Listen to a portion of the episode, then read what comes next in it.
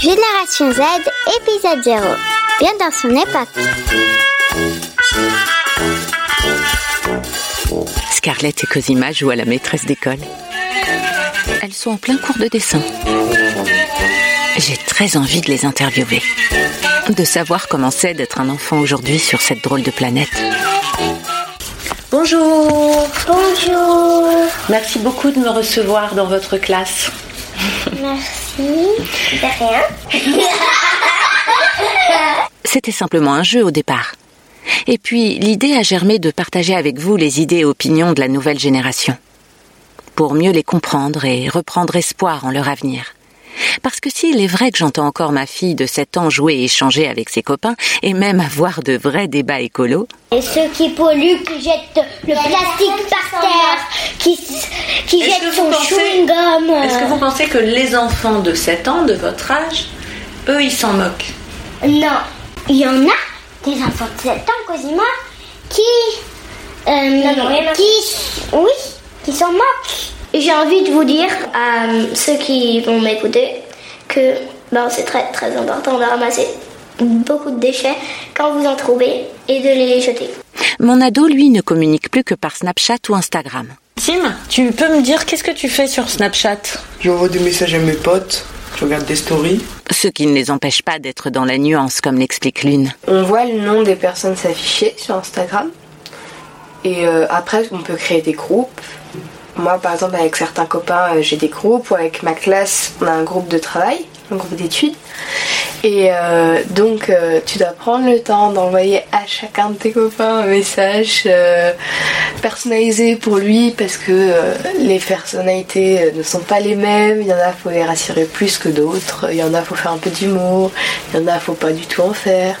C'est un peu compliqué. Mais je me questionne.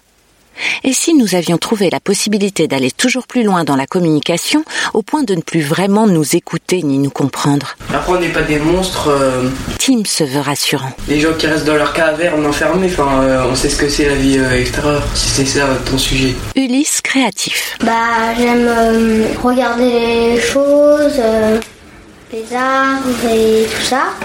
J'aime, j'aime bien me balader, faire du vélo et créer des euh, choses en bois.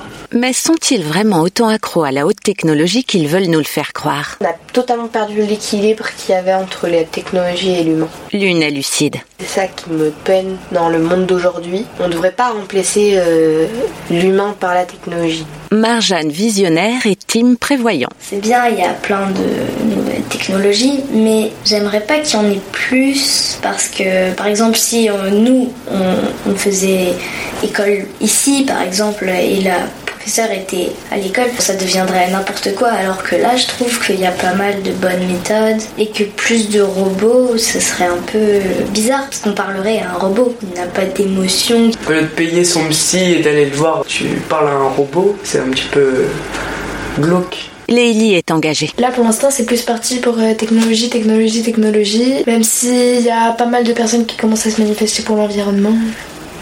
Ça t'inquiète un peu Et ouais.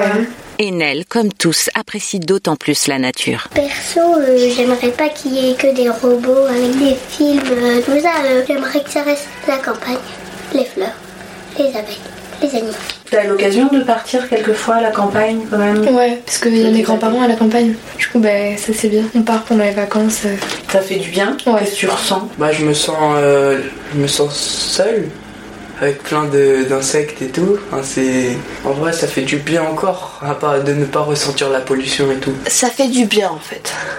C'est une bouffée d'air et mais j'aime beaucoup y aller parce que euh, j'ai des activités là-bas, c'est une autre vie que je mène. Ça fait partie de moi. hein. Ça te coupe un peu parce qu'il n'y a pas forcément du réseau. euh, voilà, c'est euh, des balades, de la boue, du cheval.